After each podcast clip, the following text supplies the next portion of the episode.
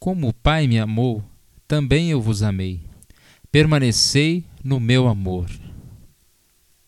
Um homem dando falta de seu machado passou a desconfiar de seu vizinho. Ficou algumas horas observando. Viu que ele tinha jeito de ladrão, andava como ladrão, se vestia como ladrão.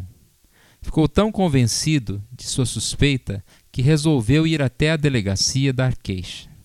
Nesta hora encontrou o machado que sua mulher havia colocado em outro lugar. Quero aplicar essa história ao sentimento de mágoa e amargura que às vezes toma conta de nós. Quando estamos magoados com alguém, passamos a imaginar coisas terríveis sobre aquela pessoa. Ficamos desconfiados, achando que ela está tramando mal contra nós. Até suas boas ações são vistas por nós como uma forma de perseguição.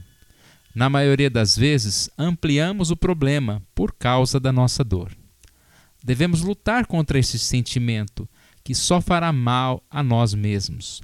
No lugar da desconfiança, da vingança, devemos colocar o amor. O amor que tudo sofre, crê e espera o melhor das pessoas.